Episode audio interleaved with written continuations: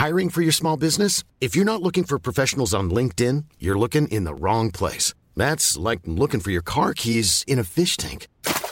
LinkedIn helps you hire professionals you can't find anywhere else, even those who aren't actively searching for a new job but might be open to the perfect role. In a given month, over 70% of LinkedIn users don't even visit other leading job sites. So start looking in the right place. With LinkedIn, you can hire professionals like a professional. Post your free job on linkedin.com slash people today. Hola, ¿cómo estás? Te habla Víctor Hugo Manzanilla y quiero darte un anuncio súper rápido. Quiero invitarte a la semana del Expert Prenur. Es una semana de entrenamiento en el área de negocios y el emprendimiento que voy a estar dando desde el 20 de abril al 27 de abril de este año 2020. ¿ok? Te invito para que descubres cómo impulsar tu negocio una vez por todas y el método mediante el cual lograrás adquirir decisión, firmeza y claridad para ser tu propio jefe. Es totalmente gratuito y puedes registrarte desde ya yendo a emprendedorhoy.com.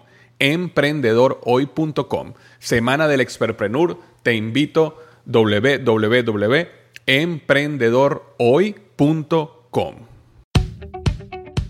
Hola, yo soy Víctor Hugo Manzanilla y bienvenido al programa Liderazgo Hoy, un podcast diseñado para ayudarnos a crecer como líderes. Un programa donde te convenceremos que tú eres capaz de cambiar tu vida, alcanzar el éxito y dejar una huella imborrable en la vida de tu familia, tus amigos y el mundo.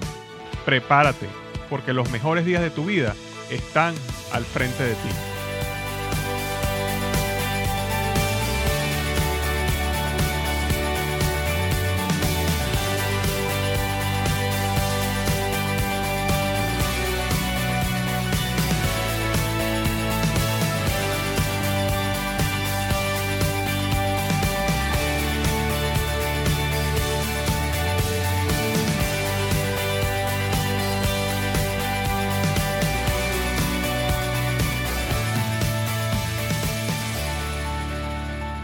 Hola, ¿qué tal? Bienvenido al episodio número 28 del podcast Liderazgo Hoy. Y el tema de esta semana es cuatro principios para crear equipos de alto desempeño. Cuatro principios para crear equipos de alto desempeño. En tu camino al éxito te vas a dar cuenta de que invariablemente vas a necesitar de otras personas para tener éxito. Eh, te vas a dar cuenta que tú solo puedes simplemente llegar hasta cierto nivel pero para llegar mucho más allá necesitas de otras personas. Necesitas ser parte de un equipo y eventualmente vas a necesitar liderar un equipo. Entonces, de eso es lo que queremos hablar esta semana. Cuatro principios que te van a ayudar a ti a desarrollar un equipo de éxito, un equipo de lo que yo llamo alto desempeño, personas que hacen lo que tienen que hacer y tienen éxito haciéndolo. Ahora bien, antes de comenzar en el tema, quisiera hablar rápidamente sobre la reseña de la semana. Y la reseña de la semana viene de España y viene de Pedro. Pedro P.M. coloca en iTunes. Me dejó cinco estrellas. Y el título de la reseña él pone ¿Hasta dónde puedo llegar hoy? Hola Víctor, dice Pedro, te escribo desde España. Muchas mañanas este podcast me acompaña en el tráfico de Madrid camino a la oficina. Con tu aportación, con tu entusiasmo, consigues que empiece el día pensando hasta dónde puedo llegar hoy. Enhorabuena y espero que continúes mucho tiempo con una labor tan fantástica como la haces. Un saludo.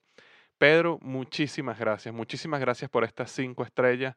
Eh, tal como he comentado en otros podcasts, me ayudan muchísimo a que este podcast siga creciendo y llegue a más y más personas. Eh, una de las cosas que me encanta de la reseña que me dejaste es la pregunta que te haces todos los días. ¿Hasta dónde puedo llegar hoy? Es una pregunta magnífica. Me alegro muchísimo que de alguna manera lo que estoy haciendo te esté ayudando a hacerte esta pregunta y también a respondértela eh, para que día a día te expandas, te extiendas y des, salgas de tu zona de confort y des cada día más y más y más. Vas a llegar a lugares eh, que, bueno, ni, ni, ni siquiera te imaginas el día de hoy. Magnífica pregunta que todos nos podemos hacer día a día. ¿Hasta dónde puedo llegar hoy? Muchas gracias nuevamente, Pedro, por la reseña de la semana. Cinco estrellas que me dejó Pedro. Ahora bien, entrando en el tema de esta semana, cuatro principios para crear equipos de alto desempeño. Ah, algo interesante es que cuando eh, tú hablas con un líder, normalmente con un jefe, con un líder de una organización, él siempre habla de su gente como su equipo. y cuando están dando presentaciones, cuando están conversando, sino mi equipo y mi equipo y mi equipo. Pero rara vez cuando tú hablas con la gente de abajo, eh, rara, rara vez, perdón, ellos se denominan equipo. Normalmente se denominan empleados o se denominan parte de la organización. Eh, generalmente simplemente se sienten como empleados. Entonces es difícil conseguir una personas, eh, personas que se sientan realmente parte de un equipo. Como te digo, todo el mundo le encanta llamar a su gente mi equipo, pero no necesariamente esa gente se siente parte de un equipo. Ahora, por otro lado, sí existen organizaciones que han logrado sentirse parte de un equipo, sí se sienten equipo. Y estas organizaciones logran los mejores resultados, y no solo logran los mejores resultados, sino que logran los mejores resultados con la menor cantidad de recursos. Es decir, son organizaciones eficientes y por eso las llamo organizaciones de alto desempeño. Entonces es súper importante que tanto si tú eres parte de un equipo o tú eres líder de un equipo, logres desarrollar organizaciones de alto desempeño. Tú quieres tener éxito en tu negocio o tu organización, necesitas formar equipos, necesitas formar equipos de alto desempeño. Em, eh, lo que yo me he dado cuenta es que existen varios principios que ayudan a, que a desarrollar estos equipos de alto desempeño. Hoy voy a hablar de cuatro principios y mm, los, los escuché de una presentación que dio Andy Stanley y me parecieron magníficos. Entonces los quise traer a ustedes hoy. Por supuesto que los modifiqué un poco con mi experiencia y mis historias, pero al final eh, siento que los cuatro principios engloban lo que yo considero que forma un equipo de alto desempeño. Entonces voy, voy rápidamente, antes de entrar en cada principio, explicar qué es un equipo de alto desempeño y cuáles son esos cuatro principios. Y es así, un equipo de alto desempeño o de alto rendimiento es un grupo que está conformado por personas que tienen una claridad perfecta en el qué, el por qué, el cómo y tienen una fuerte predisposición a la ejecución. Voy a repetir, un equipo de alto rendimiento o alto desempeño es un grupo que está conformado por personas que tienen una claridad perfecta en el qué, el por qué, el cómo y tienen una, fuerte predisposición a la ejecución. Entonces, vamos a comenzar con el principio número uno de estos cuatro principios y vas a ver que, que, están incluidos en el concepto que hablé hace unos segundos. Principio número uno, incluye solo personas con fuerte predisposición a la ejecución y posiciónalas correctamente incluye solo personas con fuerte predisposición a la ejecución y posiciónalas correctamente. Fíjate, cuando uno, cuando uno tiene un equipo, el objetivo de un equipo es, eh, es lograr algo, ¿verdad? Es decir, moverse hacia algo. Si tú quieres dar resultados, necesitas personas que tengan predisposición a actuar, predisposición al actuar, a la acción, perdón. Eh, yo creo que existen básicamente dos tipos de personas. ¿no? Hay, un grupo de personas que yo los llamo los pensadores. Estos individuos piensan, eh, filosofan, planean, evalúan, eh, es decir, están en todas esas labores de la mente. Y existe otro grupo de personas que yo llamo los actuadores, es decir, son personas que siempre están impulsadas a la acción, acometen tareas, a lograr un objetivo. Ahora, la, verdad es que no existe un, o normalmente no existe un pensador absoluto o un actuador absoluto. Todos tenemos algo de pensador y todos tenemos algo de actuador. Lo importante es que incluyas en tu equipo las personas que tienen una tendencia a actuar más que una tendencia a pensar. Por supuesto que hay equipos donde tú necesitas una persona que sea un consultor, un mentor, y ahí los pensadores sí pueden ser buenos. Pero en general, en la mayoría de las veces, tú necesitas construir un equipo en base a personas que están, que tienen predisposición a actuar, a hacer que las cosas pasen. Nunca se te olvide esto. Es más fácil educar a un actuador que activar a un pensador. Es más fácil educar a un actuador que activar a un pensador. Si tú tienes una persona que siempre tiene una predisposición a actuar, Ok, puede, puede pasar que esa persona actúe de más, puede pasar que esa persona haga cosas y se equivoque porque siempre está llevando toda la acción, pero es mucho más fácil agarrar a esa persona que se está moviendo hacia un lado y educarla, dirigirla, enseñarla, entrenarla, darle coaching, es mucho más fácil llevarla al punto donde tú quieres que vaya, en la dirección que tú quieres que vaya, que una persona que no actúa, que no, sino simplemente piensa, filosofa, planea, y entonces tratar a esa persona de motivarla a que actúe. Por alguna razón, estas personas que yo denomino pensadores no actúan y son personas que tienen saben muchísimo, son muy cultos, leen muchísimo, pero todo lo que leen, todo lo que actúan, todo lo que piensan, todo lo que filosofan es simplemente se queda ahí, se queda en conversaciones, se queda en la mente, no se lleva a la acción. Esas no son las personas que tú necesitas en tu equipo. Por lo menos la mayoría de las personas no deben ser lo que yo denomino bajo este concepto pensador. Tienen que ser personas que actúan, personas que actúan. Ahora, otro punto importante de este principio, porque fíjate que el principio básicamente tenía dos partes, ¿no? Decía, incluye solo personas con fuerte predisposición a la ejecución. Y eso ya lo conversamos. Necesitas actuadores. Pero la segunda parte de este principio era, y posiciónalas correctamente. La, es tan importante conseguir al actuador como posicionarlo en el lugar correcto. Por eso es importante que uno debe entender y conocer mucho a las personas de tu equipo. Necesitas conocer sus fortalezas, su pasión, sus debilidades, sus ambiciones, conversar con ellos, entender por qué ellos están ahí, cuál es su objetivo dentro del equipo. Cuando tú conoces todo eso de la persona, entonces tú puedes posicionarla en el lugar donde esa persona da los mejores resultados. Cuando la persona tiene una pasión por algo y tú logras conseguir una actividad en tu organización donde tiene relación a la pasión que esa persona tiene, los resultados que vas a tener son muchísimo, muchísimo mejores. Y en este mismo punto es importante entender que uno de los errores más comunes que uno comete en una organización, sobre todo una organización que está en crecimiento, es darle más responsabilidad a las personas que las que están listas para obtener. Eh, muchas veces nosotros tenemos un individuo que es bueno, es un actuador, eh, le hemos dado cierta responsabilidad y esa persona ha desarrollado esa responsabilidad de manera buena, muy bien. Y entonces empezamos a darle más y más y más responsabilidad muy rápidamente. Inclusive lo promovemos, lo, lo, este, ascendemos a, otro nivel porque ha hecho muy bien el nivel anterior. Y entonces, mm, en algunos casos, esa persona no está lista para ese, a ese nuevo nivel de responsabilidad, a esa promoción o ese ascenso, y eso frustra al individuo y lo lleva a fracasar. Entonces, muy importante darle tiempo a las personas de que maduren para que puedan continuar teniendo éxito a los niveles y a la responsabilidad que tú le vas dando dentro de la organización. Este es un proceso que no se debe acelerar. Inclusive hay organizaciones donde ellas nunca ascienden a una persona si ellas no están completamente seguras que esa persona pueda hacer no solo la posición al siguiente nivel, sino la de más arriba.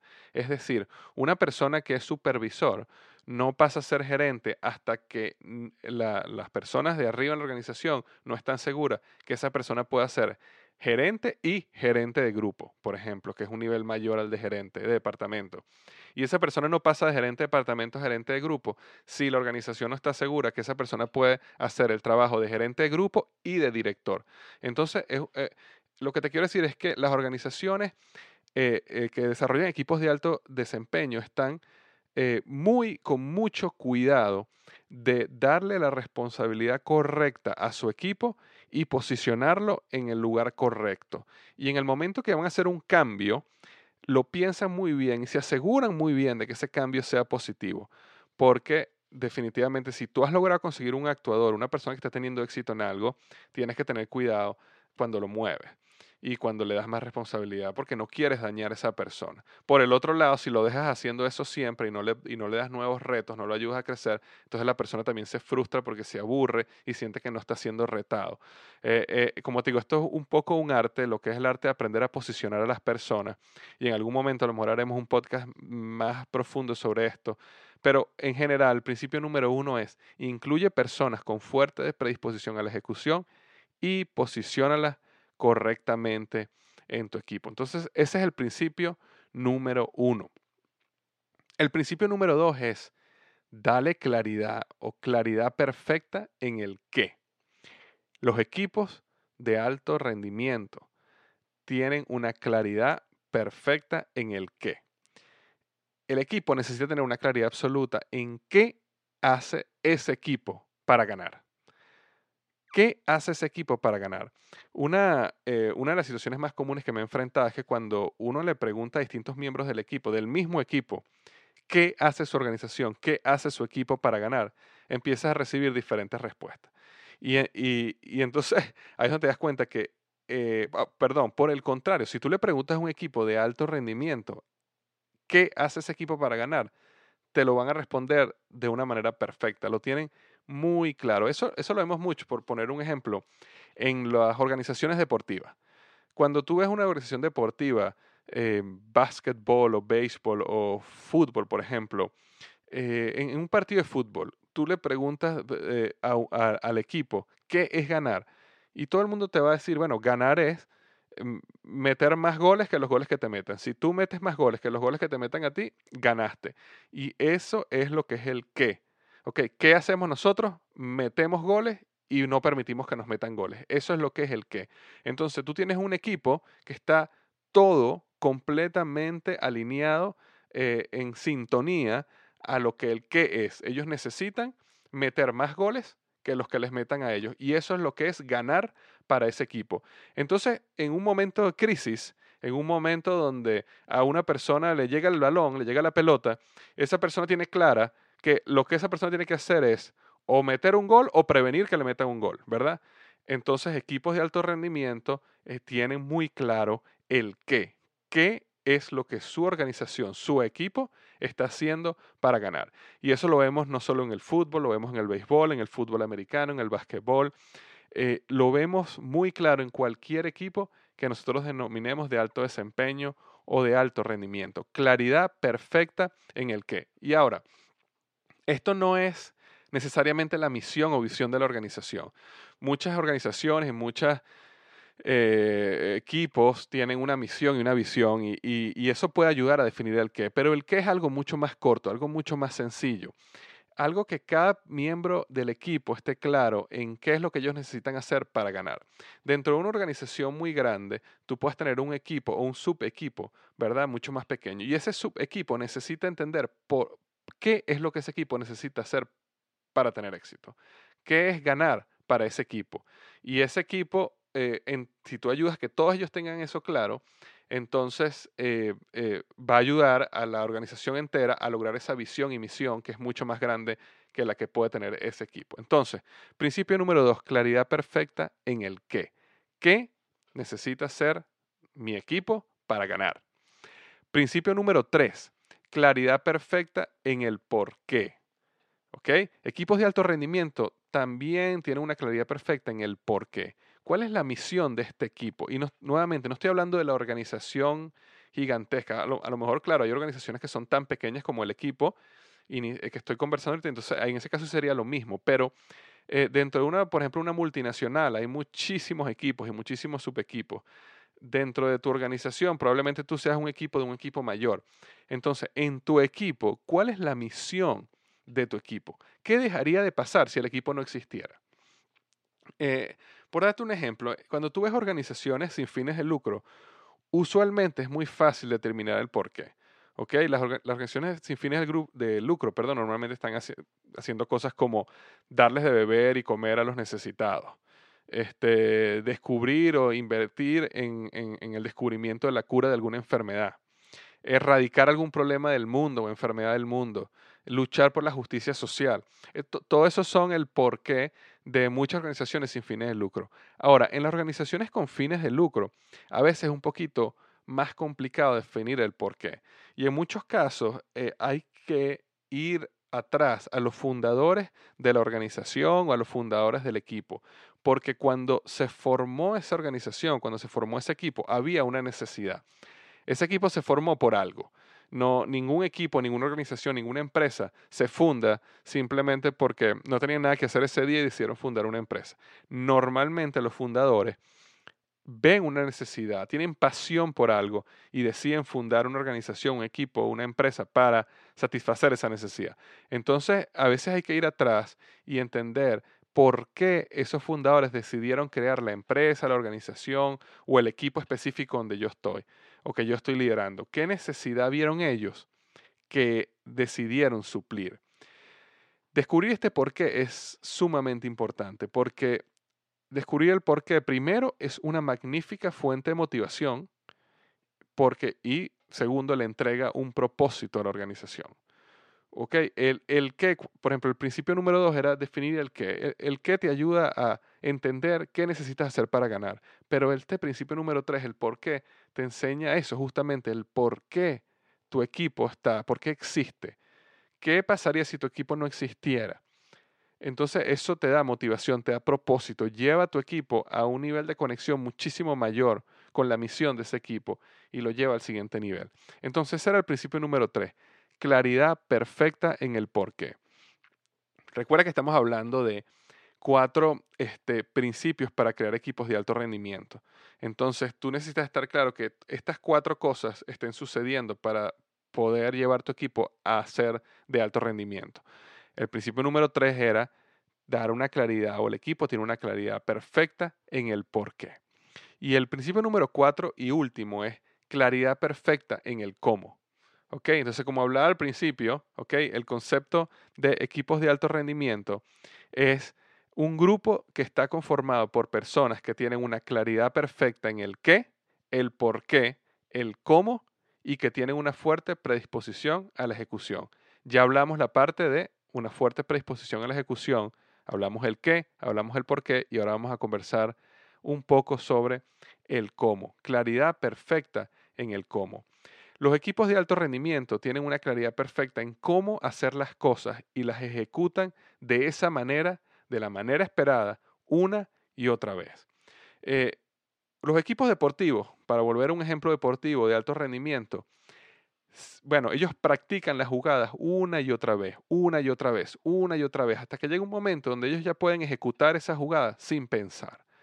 Los militares, los policías, los bomberos, ellos tienen procedimientos que practican y practican y practican y practican y los repiten y los repiten y los repiten hasta el cansancio, para que en un momento de crisis eh, ellos ejecutan lo que habían eh, practicado de una manera perfecta y lo ejecutan así una y otra vez. Por ejemplo, las salas de emergencia. Tú no, tú no quisieras, si tienes que ir a una sala de emergencia, tú no quisieras que las personas en la sala de emergencia empezaran en ese momento a inventar o a ver cómo es que, bueno, cómo es que en este formulario o después que una persona llega aquí, qué es lo que tenemos que hacer. No, no, en las salas de emergencia de los hospitales tienen un procedimiento muy claro. Todo el mundo ha sido entrenado y cuando una persona llega ahí, exactamente pasan por el paso A, B, C y D hasta, hasta que logran estabilizar a la persona, salvarla, corregirle lo que haya que corregir, pero son equipos de alto rendimiento. En un momento de crisis, esas personas no pueden decidir, esas personas tienen que actuar en base a un procedimiento. Entonces, los equipos de alto rendimiento tienen una claridad perfecta en el, en el cómo. ¿Ok? Este, cuando tú eres parte de un equipo, ¿ok? Tú necesitas estar seguro que los otros miembros del equipo van a actuar de una manera esperada. Y de la misma manera ellos necesitan estar seguros de que tú vas a actuar de la manera esperada. Entonces, por eso, estos procedimientos claves los, de los que tienen tu equipo, ellos los documentan y los practican y los comunican hasta el cansancio para que todo el mundo ejecute lo que tienen que ejecutar a la perfección. Ahora, un punto importante en todo este proceso de ejecutar, y esto es un paréntesis, uno de los errores que muchas organizaciones caen es que las organizaciones documentan ciertos procedimientos clave, entrenan a la organización eh, en estos procedimientos y después más nunca monitorean estos procedimientos, no los reevalúan. Y lo que sucede es que eh, vivimos en un mundo de constante cambio, ¿verdad? Nosotros tenemos tecnología que está cambiando constantemente, cultura está cambiando, metas de la organización están cambiando.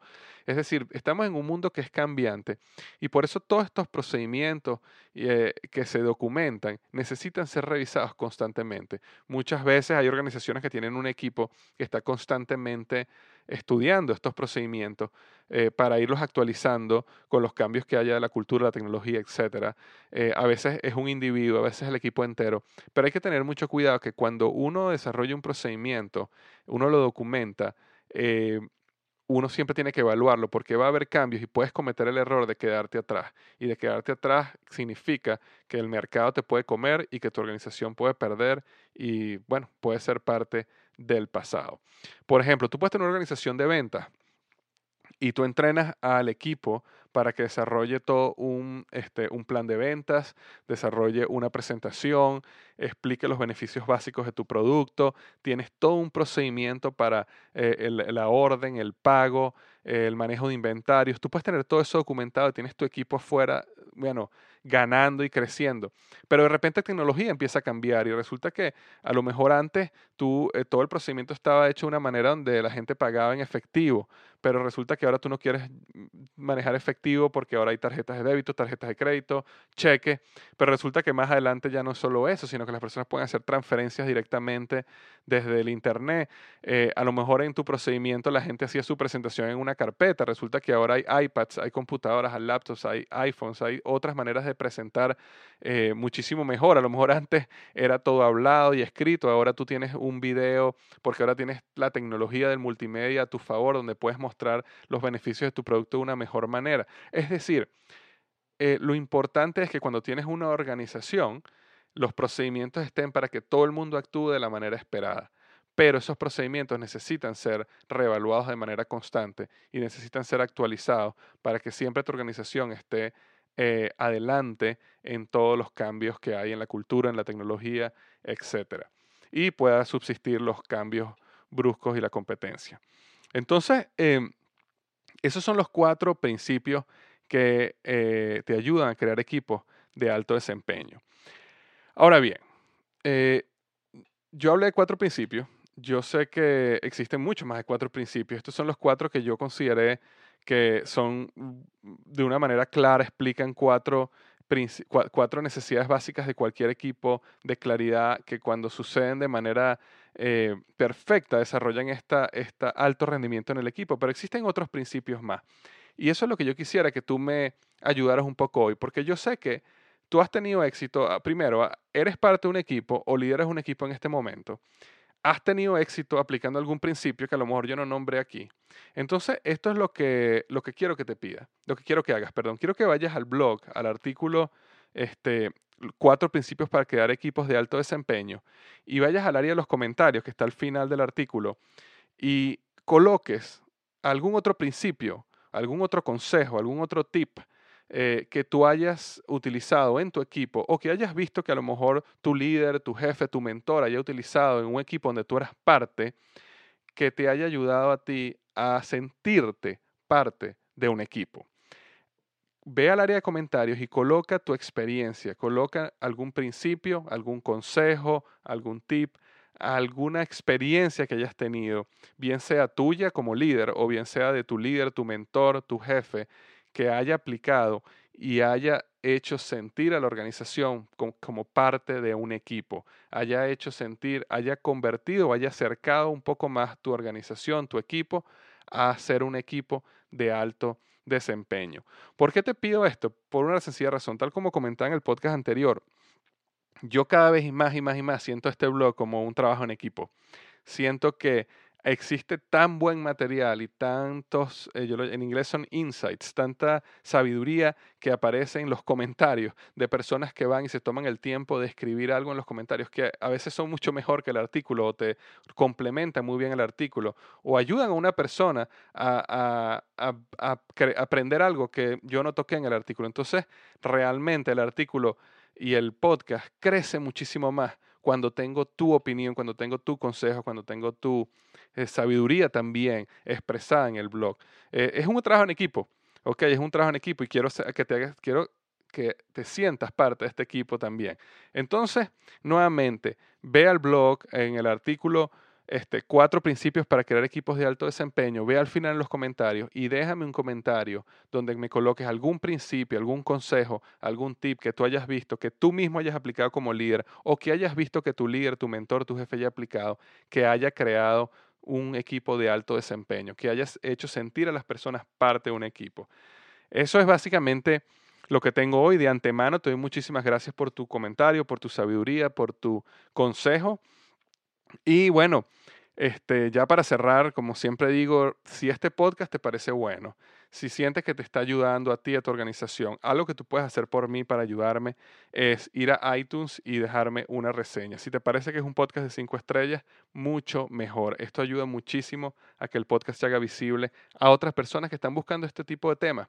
Eh, también, si tú, lo, si tú escuchas tu podcast en iVoox, darle like, comentar este, suscribirte al podcast directamente en iVox, iVox.com ayuda muchísimo este, comentarlo y, mostrárselo a tus amigos, a tus conocidos, a tus vecinos, a tus compañeros de trabajo, a los miembros de tu equipo.